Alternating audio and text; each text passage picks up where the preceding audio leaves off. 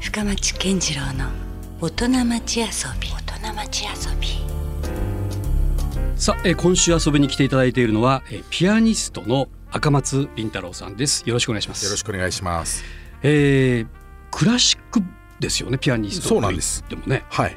これはね、あのこの番組ではクラシックのピアニストをお招きするのは初めてです。ああ、光栄です。ありがとうござい ます。まあミュージシャンはね、あのたまにあの来ていただくんですけども、はいはいでもクラシック界はね、多分赤松さんが今回初めて。そうなんですか。はいあら、ありがとうございます。そしてお名前がね、凛太郎というこれまた名前もクラシカル な。そうですね。うんこれご本名。はい、そうです。よく芸名ですかって聞かれるんですけれちょどっも。とね、はい珍しいって言えばそうですね珍しい感じの名前ですよね。はい、あの時々赤松林太郎って言われることありますけどね。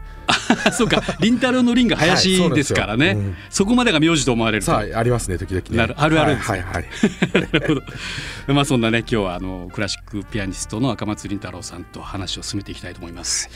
まあねあのこうクラシックのピアニストというのはもう大体こうお子さんの頃からまずあの弾き始めるという そうです。のが定説私ですよも、ね。はい。そうですね。もう本当に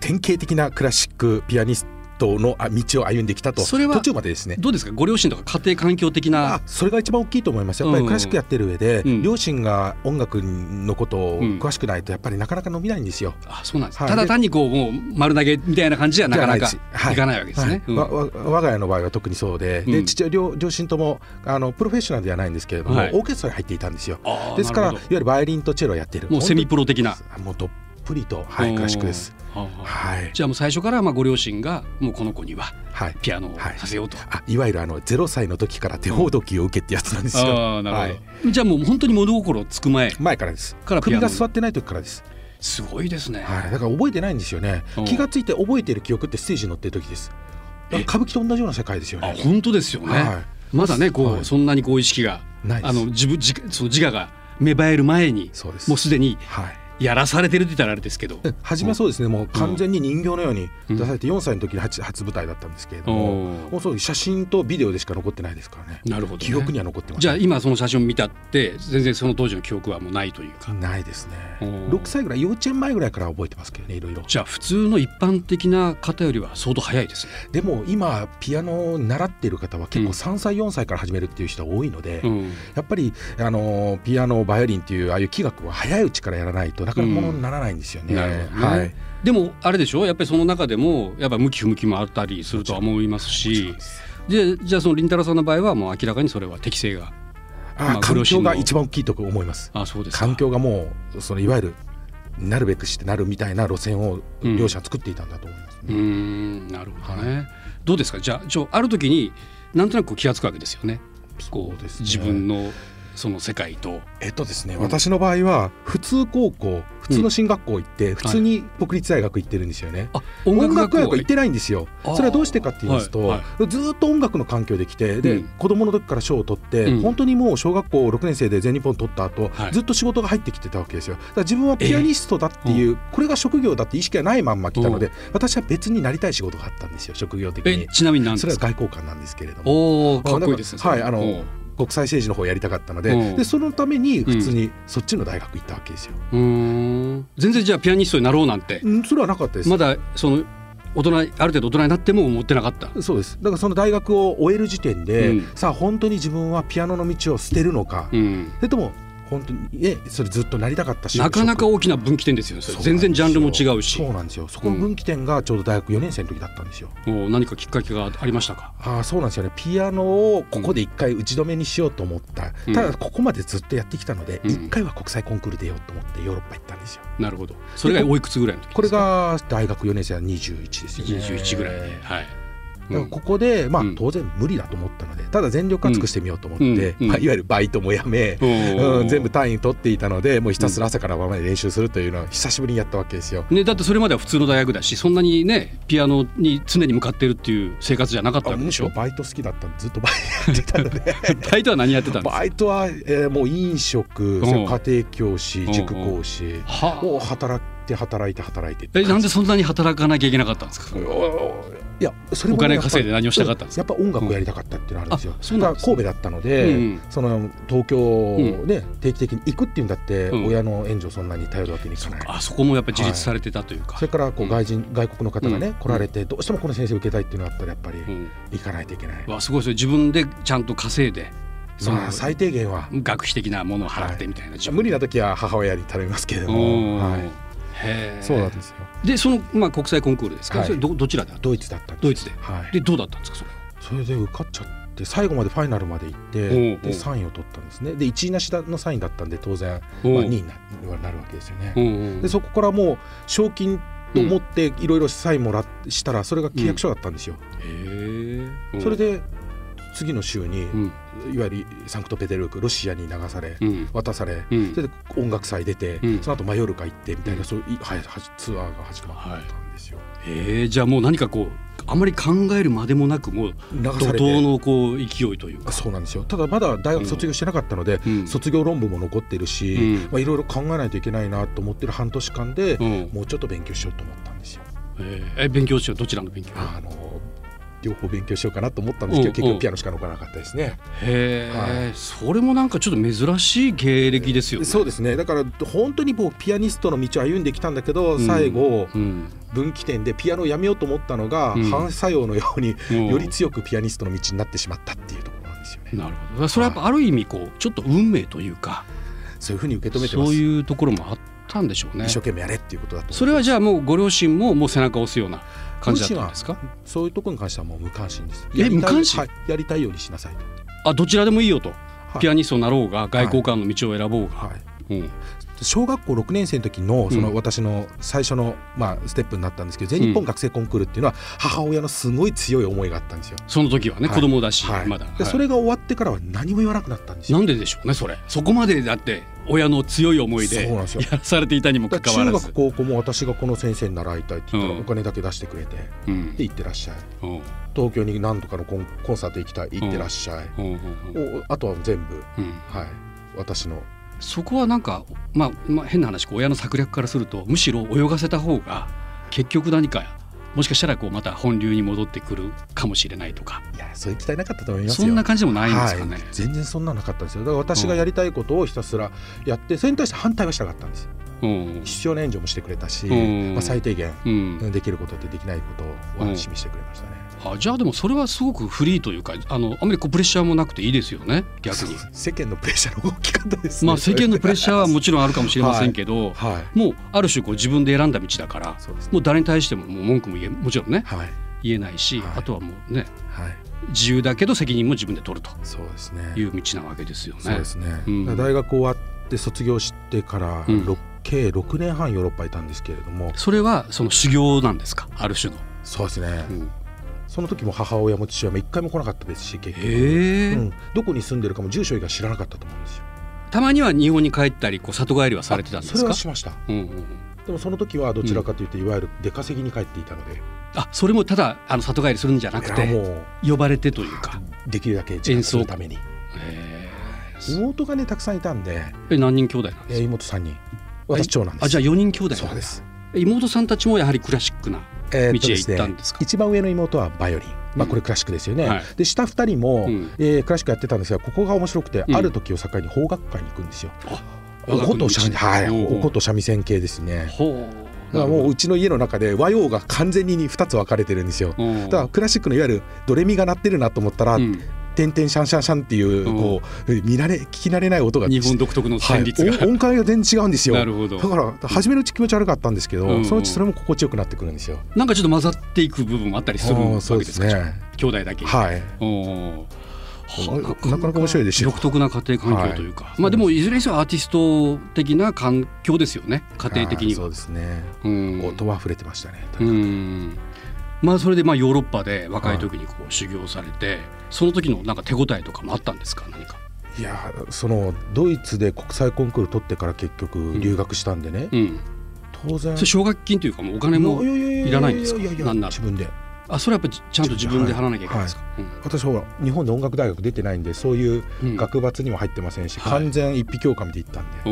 ーでこうう腕振りましてうんね、こうどけどけって感じで入ったんですけども、うんまあ、私の習った先生がねやっぱり伝説的な巨匠だったので、あそうなんコですッパみじんですよへえあなたはここに何しに来たのっていうことから始まって、おうおうおうはい、こもれうかなり厳しかったですねもうプライドズタズタですよ、うんなんか生きた心地しないパリ生活4年半へえそれでなんかこうくじけそうになったことはなかったんです1年間鬱になりましたよ、あうん誰とも会いたくない出たくもない、うんレッスンもできるならば行きたくない、おうおうおううんへえやっぱそういう時はあるんあでりすねますようんしかも一回こうなんか世界が見えかけた後だったので、うんもう一回奈落の外に落とされたっていううんへ感じですよ、えそれはじゃあなんでまたそこを克服できたんですか、うんその時にやっぱ憧れの先生だったからじゃないですかうん今までたくさんのヨうんーロッパの先生に習ってきたけれども、はいもうこの人って思ってうん弟子入りしたわけですから、うんその人にケチョンケチョン言われたらしょうがないっていうのあるんですよ、もう素直にそこはそうですあのちゃんと意見も昨聞日いてより明日うん明日よりしあさってって思って生きてましたねああなるほど、はいでもやっぱそれが今となってはしっかりとこう下地にはなってるというあかあもうそうですね、うんえーもう技術はしょうがないですよねそれしかなんかね、意外まあそのちょっとよくわかやっぱそのクラシックの世界って、まあはいあの決して全然嫌いでもないしむしろ、あのある程度年齢経った時にも好きになっていった音楽の一つなんですけど、はいすごいでもなんかあのさっきじゃない話じゃないですか牙城というかはいなんかいろんなこうヒエラルキーも含めてそうですね相当なんかすごそうだなというイメージだけはあるんですよ、はいその怖い先生とかもそうだし、なんかねそういうこう独特の世界の中でこ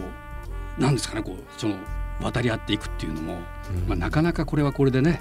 大変そうなイメー伝ジ統芸能の世界ですからねクラシックも、なるほどそれは日本だけじゃなくてヨーロッパですらやっぱりそうですだから日本でいうこう歌舞伎とか能とかとああいそううなんまあそうですあるじゃないですか独特な、もう流派があって、はい先生の教えがあって、はい、それはもう口伝でしかないわけですよ、うーんもう口伝えの、ははいい、、もう技ですからだかはい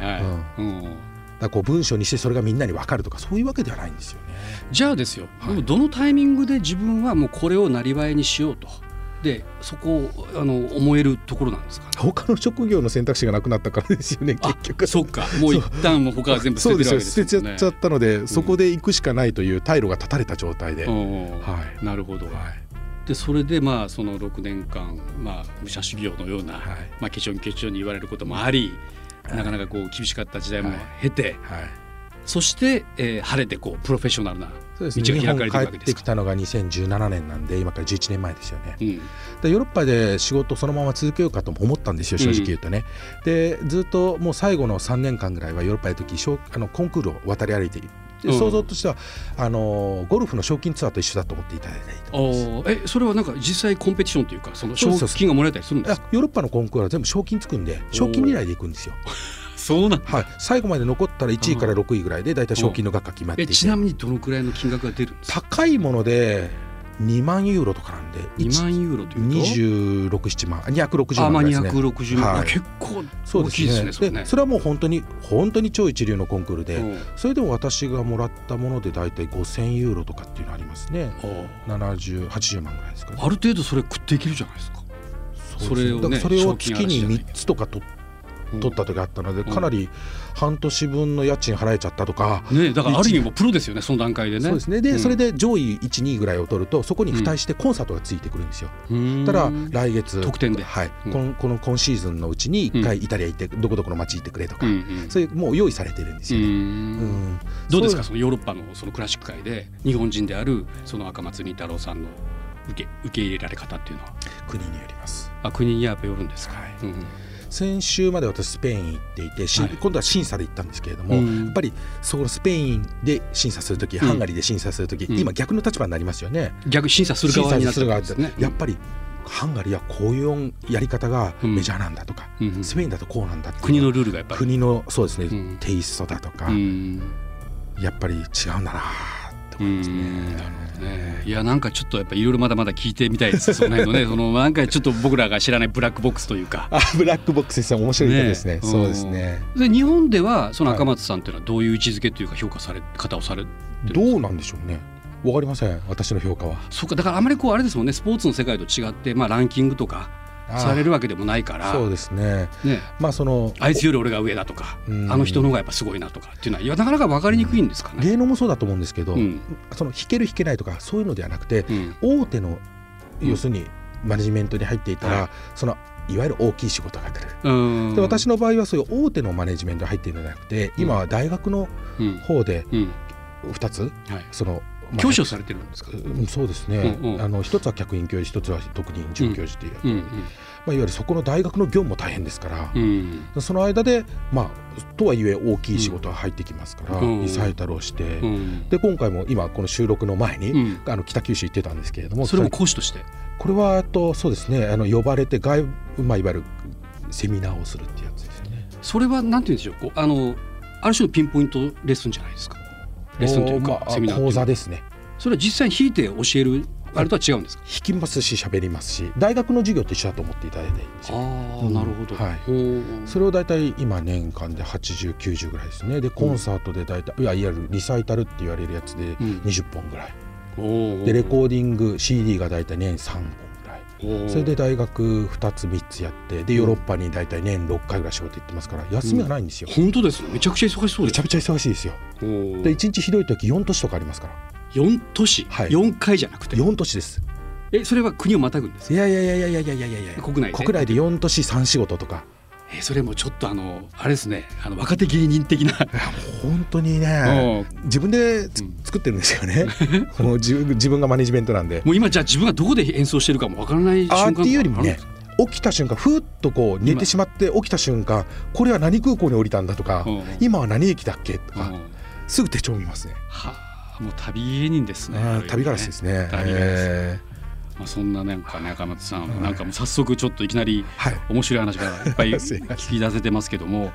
まあね相当世界を渡り歩いたりとか、まあ、講師それから自分の演奏家としての仕事とかでもうほぼ休みがないそんな状態だとは思いますが、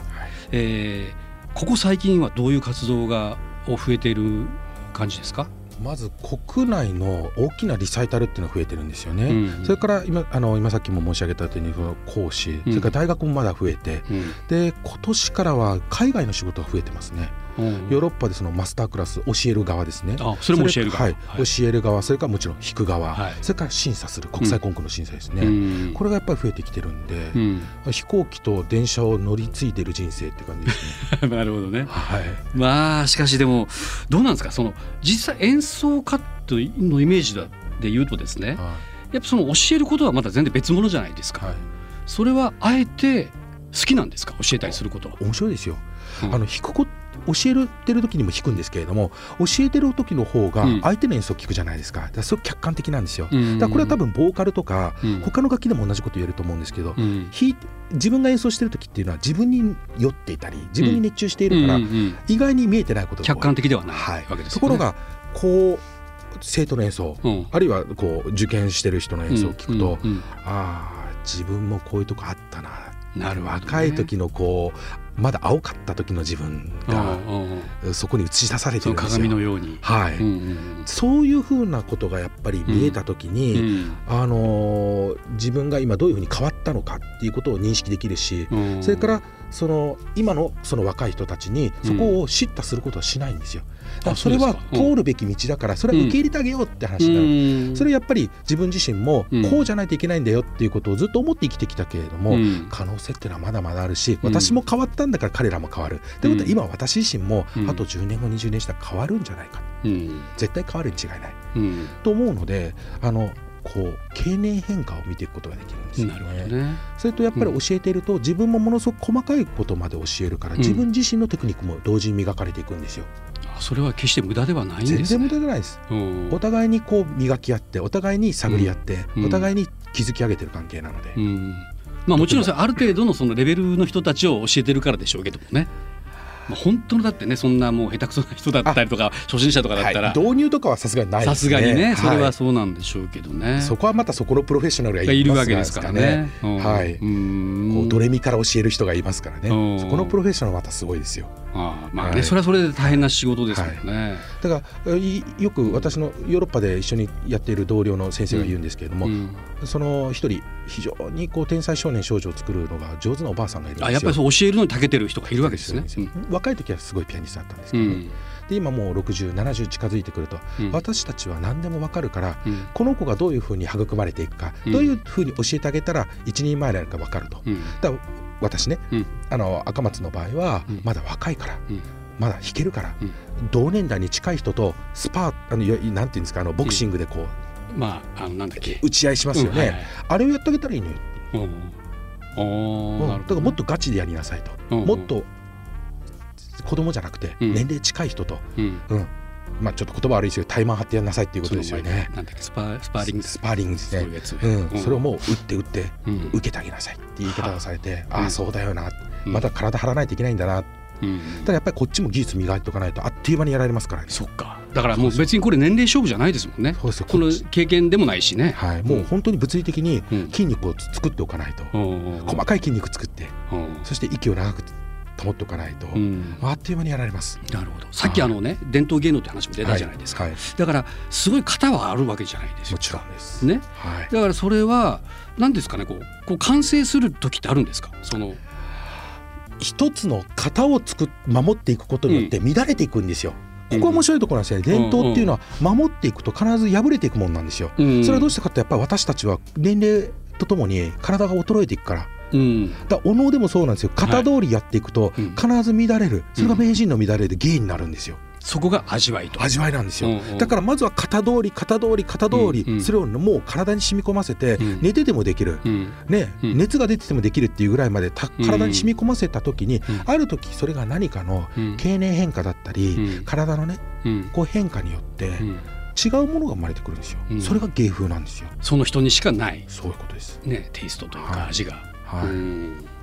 なるほどね、でもそれは多分ポップスなんかでも曲作りの中では出てくることだと思うんですそうですねそのクリエイティブな意味でのなんかね、うんその曲を作るというところでは、うんある種こうそう表現もできるけど、は結局でもほらクラシックっていうのは、まあ、まず既存のもちろんね、はい楽曲や譜面があったりとかで,、であまりこうそこをあまり、まあ、そのジャズみたいにこう崩していってアレンジするのははばかられるわけでしょ。そうですねね、アレンジ自体はあまり好ましくないですね、うんただこうフレーズとフレーズの間のストーリーの感じ方とか、うん呼吸の深さとか、うんテンポの取り方とうか、んその音に対してどういう音色か、それはある程度そう縛りがあるからこそ面白かったりもするんあであすか。そうですそうですそうですうん若い時にはだから気づかなかった自由っていうのにいつか目覚めるんですよ、なるほどね。いや僕はだからはたから見ててそのもう本当ロック少年だったしもうなんかそういう、むしろ逃れたい側の人間なんですよそ の決まったものからね、はいはいもうルールなんかクソくらいみたいな、はようななんかとこって時ってあるじゃないですか。はいはいだからそれ何がその楽しいんだろうってちょっとい、ね、思ってた時もありましたけどね。はいいやクラシックでも同じことありますよ、あそうですか。はい若い1617の青年、うん見てたらやりたい放題やってますもんその中であああここバコン出し たい、ねうん力が有り余ってんだなやりたい放題やってるなっていうのはよく見えますね、それは微笑ましく感じるもんですか ある程度はたしな めますそこはやりすぎたぞみたいなねうんそこはねってわかるけどねってうんうんいやまあだからそこがなんかねちょっといやむしろその、はいい、ろんなルール縛りがあるからこそまた次が見えてくるというか。うんそうなんですよねこねれこれが伝統なんですよねうんやっぱり僕たち守って伝えていかないといけないっていうことがあるんでね反復して再現して、うんそこにやっぱイノベーションがあるっていうのはねなんかわかりますね。はいうんなるほどね。さあそんなねその赤松倫太郎さんあのなんか僕からしてもね赤松さんっていうのはなんかそのいわゆるただのクラシックピアニストには思えない さっきのまあピアソラとかもそうだし、はいはいなんかちょっと横断しますよね。ああそうですねもう完全にそこはクロスオーバーしてると思うんですよ、うんで、えーピアソラの場合っていうのはタンあのバンドネオンとかうエんレキギター使ってるじゃないですか、うん、そうそうなもんうかクラシックの編成ではないないと考こまでえられ来ないまニすュよねーミュージックなんですよ、うんうんそれをピアノ1台で、うんあるいはその小編成でやるっていうのは、うんかなりクラシカルな形を取り入れないといけないけど彼らの音はできないわけですよ、うんピアノから。うんでもピアノっていうのはすごく可能性を秘めた楽器だから、うん今まで僕たちが知りえないまだ音って出るんじゃないかうんそこを探していくっていうのが、うんその私にとってのピアソラなんですよだからクラシックの人はようやくピアソラについて少し目を向け出したけれども、でうもんピアノの音しか出してないんですよ。うんピアソラのうんそのピアノの音からうんバンドネオンの音とかエレキのうなる音とか、うんああいう音をどうやって出していくのかっていう新しい奏法、新しい体の感覚っていうのを探していきたいんですよね。なるほどねそれでやってるんですよ。うんだから私が多分電子ピアノに対して抵抗がない抵んだ抗がと思ないうっんていうですのもよね。ねそういうことなのはい。うんじゃあまますますこれからもある意味アバンギャルドにちょっとこうトライしていくみたいな感じなんですそうですね。ただね、うんクラシック音楽ってこの繰り返しなんですよ。うん今やクラシックになってるけれども、うんうんその時代時そ代うでかは最先端なんだそうなんねです最先端だったわけですから、うんうん今からすると全部が古い化石に思われるかもしれないですけど、うんうん当時はぶっ飛んでつ尖ってたわけですよ、うんそういうわか切り込み隊長がいたんで、うん私たちの長い伝統があるんでするよわかるうんなるほどね。ねうでんそれをまあある程度こうある意味こう橋渡しされたわけですよね。そうです。でバトン渡されてはい。だから若松さんはまたさらにそこを進化させていかなきゃいけない、あつ作りたいですよね。ね、そういうところにやっぱモチベーションがあるわけであすりかますね。なるほどね、はい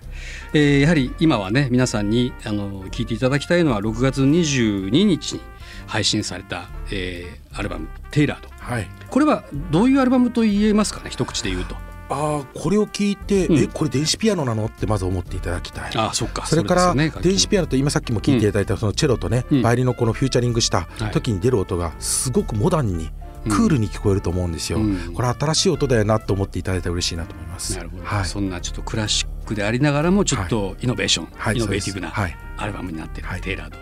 えーじゃあ引き続きですね来週も赤松さんにはえーゲストとして入っていただきたいと思いますよろしくお願いしまえーす。ちなみに9月の22日には長崎でのリリースライブ、えーそれから10月13日14日えーこれもあのライブの予定があると、はい詳しくはまあホームページ赤松倫太郎さんを検索していただければ、えー、わかると思いますので、えーよろしくお願いしますお願いします。それでは来週も引き続きよろしくお願いします、はいありがとうございました今日のゲストはピアニスト赤松倫太郎さんでしたありがとうございました、ありがとうございました。 Love FM Podcast. ラブ f m のホームページではポッドキャストを配信中スマートフォンやオーディオプレイヤーを使えばいつでもどこでもラブ f m が楽しめますラブ FM.co.jp にアクセスしてくださいね Love FM Podcast.